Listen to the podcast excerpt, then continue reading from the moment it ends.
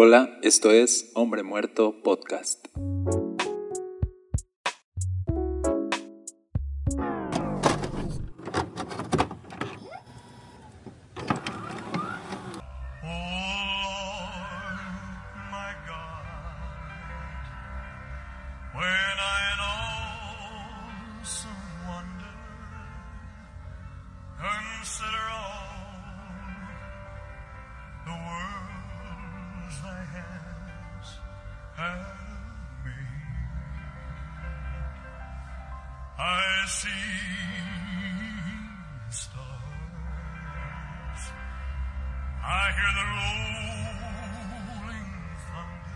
Hola, yo soy Daniel Castañeda y esto es Hombre Muerto. Gracias por estar conectado, gracias por compartir el contenido que estamos haciendo a través de este podcast. Quiero recordarte que puedes visitar hombremuerto.com. Voy a estar ahí subiendo contenido también por escrito. Ahí puedes encontrar los episodios anteriores y espero poder conectar contigo también a través de, este sitio. Y bueno, el día de hoy voy a hablar de un texto clásico porque estamos en la serie de Oldies, los textos clásicos de la Biblia otra vez. Y hoy vamos a ver Juan 3:16. De seguro te lo sabes, te lo voy a leer. Porque de tal manera amó Dios al mundo que ha dado a su Hijo unigénito, para que todo aquel que en Él cree no se pierda, mas tenga vida eterna. Para muchos, este versículo es el verso más importante de la Biblia y creo que sí. Es el Evangelio resumido en un solo verso, es el retrato de toda la esencia de Dios, que Dios es amor y en el amor que Él tiene por nosotros, Él vino a salvarnos porque Él no desea que nos perdamos, sino desea darnos vida eterna. Fíjate, ese es el deseo de Dios, darnos vida eterna. ¿Y de dónde viene ese deseo?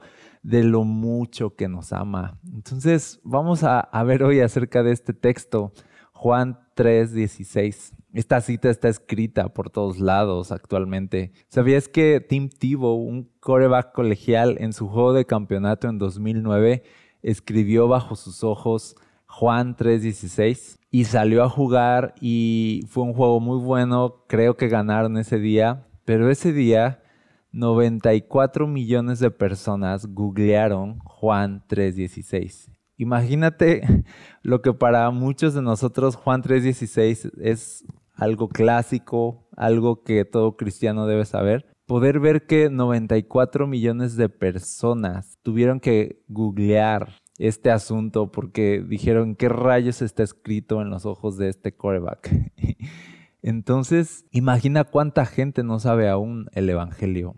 Así que solo quiero rescatar hoy este verso súper clásico y traerlo a flote nuevamente para recuperar el asombro por él, porque de esto se trata esta serie, recuperar el asombro por las citas que ya conocemos. Lo primero que quiero decirte es que esta cita se da en una conversación que Jesús está teniendo con un reconocido maestro fariseo, Nicodemo, y tú sabes que viene a buscar a Jesús y quiere indagar acerca de Jesús y quiere tener, parece, una conversación rabí a rabí, maestro a maestro, como de iguales, como de, hey, yo soy un maestro respetado y creo que tú también eres un gran maestro y quiere de alguna forma elogiar el trabajo de Jesús y las palabras que Jesús empieza a decirle son muy diferentes a lo que uno espera porque le empieza a decir, si tú quieres ver el reino de Dios, necesitas nacer de nuevo. Jesús no se pone a debatir con él, Jesús le habla a la necesidad más importante en la vida de toda persona, poder tener vida eterna, poder nacer de nuevo. Y, Jesús le empieza a hablar a Nicodemo, no como un maestro que quiere impresionarte, sino como alguien que quiere salvarte. Y Jesús, en medio de esa conversación, le habla de el amor de Dios. Le dice, Dios amó tanto al mundo porque de tal manera amó Dios al mundo. Y esto es lo primero que quiero detenerme, a que, a que pienses cómo el interés de Jesús era poder mostrarle a las personas que Dios de verdad tenía un amor que sobrepasa todas las cosas, un amor que sobrepasa el pecado, un amor que sobrepasa los errores, las caídas, un amor que sobrepasa el pasado, un amor que supera todas las cosas, un amor tan, tan, tan fuerte que dice, Dios amó tanto al mundo que dio a su único hijo, o sea, estuvo dispuesto a sacrificar lo más preciado. Dios amó tanto al mundo que estuvo dispuesto a darlo todo. ¿Para?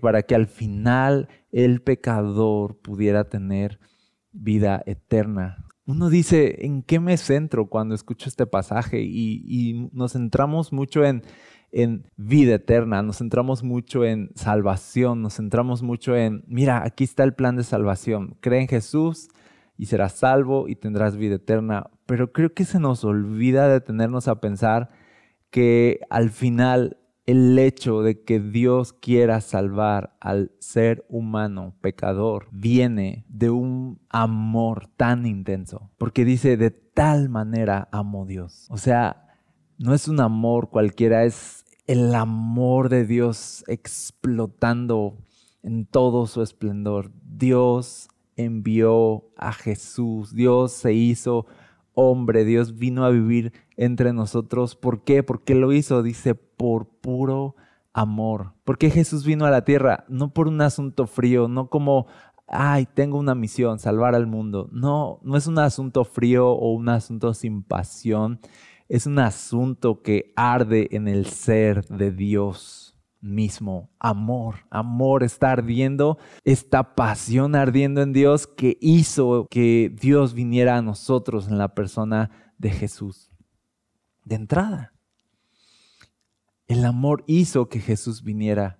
El amor hizo que Jesús muriera por nosotros. Amor fue lo que nos salvó, no fuerza, no guerra, no poder, amor. Y fíjate, al final el amor es todas estas cosas, es fuerza, es guerra, es poder, es fuego, es toda la esencia de Dios explotando infinitamente. Dios nos ama así, Dios es amor. ¿Y cómo se manifiesta el amor infinito de Dios? En una explosión de gracia de Jesús viniendo al mundo, haciéndose hombre, muriendo por nosotros, para al final regalarnos vida eterna. Este es Dios. Dios ama. No se nos olvide eso. Dios ama. No se nos olvide, Dios está apasionado por nosotros también. Dios amó tanto al mundo y el amor salva y el amor recompensa. Fíjate, si leemos lo que sigue, Juan 3:17, es igualmente importante porque dice, porque no envió Dios a su Hijo al mundo para condenar al mundo, sino para que el mundo sea salvo por él. Dios no quiere condenarte, Dios quiere salvarte. Yo no sé cómo tú piensas acerca de Dios. No sé si piensas en Él como un Dios severo, no sé si piensas en Él como un Dios lejano, como un Padre frío, distante. No sé cómo, cómo piensas de Dios, pero Juan 3.16 y Juan 3.17 nos ayudan a ver de, no, no, Dios es fuego. Dios es amor, Dios ama y Dios ama intensamente. Y Él en su amor quiere salvar y no condenar al mundo. Cuando tú pienses en Dios, si tú quieres describir la esencia de Dios en una palabra, tendría que ser amor. Amor. Dios te ama. Ya nos acostumbramos a eso. Pero te lo voy a decir hoy. Dios te ama. Piénsalo un momento. Ahorita mismo Dios te ama y no quiere condenarte, quiere salvarte. Y fíjate el verso 18 dice, el que en Él cree no es condenado, pero el que no cree ya ha sido condenado porque no ha creído en el nombre del unigénito Hijo de Dios. Y esta es la condenación, que la luz vino al mundo y los hombres amaron más las tinieblas que la luz porque sus obras eran malas. Fíjate, la condenación uno pensaría, viene de, pues, de pecar, viene de, de hacer cosas malas. No, dice la condenación, viene de rechazar tanto amor y elegir el pecado en vez de a Dios. Wow, la condenación viene de Dios te ama tanto y aún así le das la espalda. Dios te quiere salvar y aún así te niegas a ser salvado. Dios te quiere salvar, pero aún así eliges ponerte en la posición en la que solo podría ser condenado. Dice, la única forma de que tú puedas ser condenado es rechazar tanto amor. ese es el asunto. No es me porté bien o me porté mal, sino es supe que Dios me amaba y elegí mi pecado en vez de su amor. Esa es la condenación de que Dios tiene tanta intención de salvarte y aún así te rehusas a que te salve. De que Dios viene por ti y te extiende la mano con gracia, con misericordia y te dice, ven a mí, vámonos a la vida, vamos a tener gozo perpetuo. Ven a mí, quiero darte lo mejor. Ven a mí, yo quiero que vivas en un estado de alegría profunda y eterna en mi presencia. Ven a mí, yo quiero salvarte, darte vida, vida, vida para ti y que aún así, en medio de todo ese ofrecimiento de amor y de gracia explosiva e infinita, nosotros digamos no. Entonces dice, la condenación no es Dios te odia y te va a destruir. No, la condenación es Dios te ama y tú no quisiste ser amado. Pensamos en el infierno y pensamos, ah, el castigo de Dios porque fui mala persona. No, no es eso. El infierno es nuestra decisión la decisión que tomamos de no querer ser amados por Dios. Porque aquí dice claramente, Dios amó tanto al mundo que dio todo, invirtió todo, sacrificó todo con tal de salvarte. La intención de Dios nunca ha sido destruirte o condenarte, siempre ha sido salvarte. Porque existe la perdición eterna, porque existe la condenación, dice aquí Jesús. La condenación no es de que Dios amaneció de malas, no es de que Dios odie al mundo. La condenación viene de que el mundo odia a Dios a pesar de que Dios amó tanto al mundo. La condenación viene de que Jesús es el Salvador, pero el mundo no quiere salvación. La condenación viene, dice, de que la luz vino al mundo, pero la gente amó más las tinieblas que la luz. Prefirió seguir en su pecado y disfrutando de deleites temporales y negar a Dios. Esa es la elección. Hey, te digo algo, condenación es tu elección. Condenación es una decisión que tomas. Dios ya dio el paso en Cristo Jesús para salvarte. ¿Qué se espera? Dice aquí, que creas. Dice, de tal manera amó Dios al mundo que dio todo. Dice, para que todo aquel que en Él cree no se pierda, mas tenga vida eterna. La salvación ya está ahí. ¿Qué se necesita? Tú das el paso en creer en Jesús, recibir este amor. Dice, y tendrás vida eterna. Y creo que Nicodemo necesitaba eso, escuchar que el amor era el centro de todo lo que veía en Jesús. Jesús no era un maestro que vino a enseñar, era Dios que vino a amar. Y con esto Jesús le está diciendo a Nicodemo, no mira, Nicodemo, no somos iguales, tú eres un maestro y enseñas cosas. Yo soy Dios y vine a darme al mundo por amor. El cristianismo no puede ser una escuela teológica y ya de, ay, ahora tomemos todas las palabras de Jesús y hagamos un programa para que todos aprendan datos interesantes. No, creo que cristianismo real es el cristianismo que te lleva a amar. No es el cristianismo que sabe cosas, sino el cristianismo que manifiesta a Jesús en amor. Ey, no seamos expertos en Jesús, mejor seamos parecidos a Él. Y esto no tiene que ver con cuán preparado estás, sino en cuánto puedes seguir amando a un mundo que cada vez es más difícil de amar. Así que nosotros no estamos llamados a odiar al mundo, sino a amar a un mundo, aunque sea difícil de amar. Jesús vino a salvar lo condenable, a redimir lo condenable. No vino a salvar a lo mejor del mundo, vino a salvar lo peor del mundo.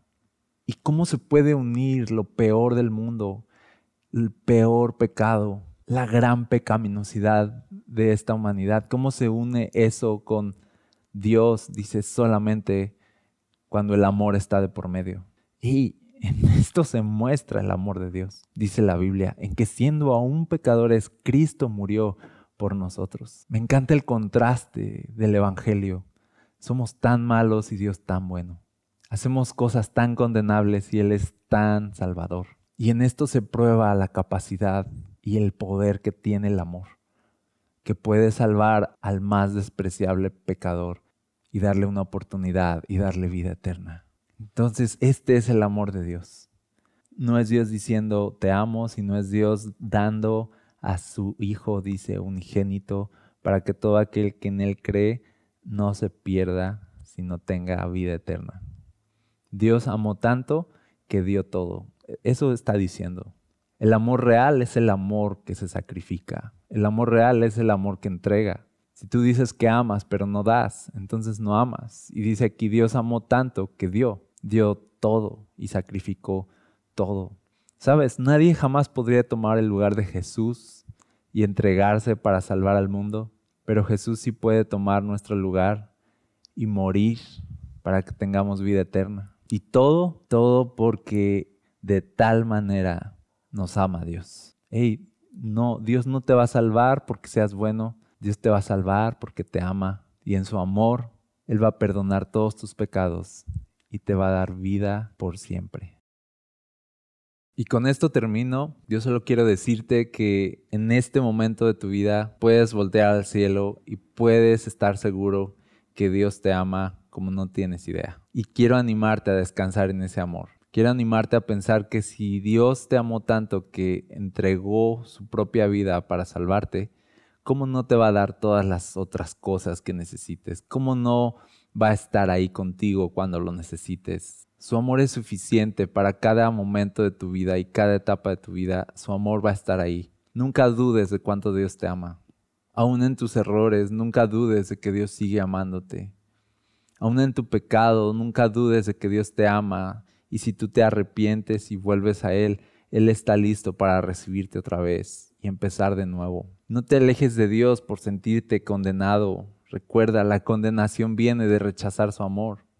Si tú recibes su amor y crees que Jesús es tu Salvador, tú puedes tener vida eterna ahora mismo y experimentar el nuevo nacimiento, una transformación que viene de otro mundo. Quizá a ti te pasaron este audio y lo que tú necesitas escuchar hoy es este evangelio, esta buena noticia. Dios te ama, no quiere condenarte, quiere salvarte. Solamente cree en Él. Y si tú quieres creer hoy en Él, te invito a que ores conmigo. Señor Jesús, yo creo hoy en tu amor y creo hoy en tu salvación. Admito mi pecado y mi necesidad de ti. Te pido que vengas a mí y me salves y me transformes y me hagas nacer de nuevo. Dame tu Espíritu Santo y dame vida eterna. Te lo pido en el nombre de Jesús. Amén. Ok, esto es todo por hoy. Gracias por escuchar Hombre Muerto. Comparte este episodio con alguien que creas que lo necesita y yo te veo la siguiente semana. Dios te bendiga.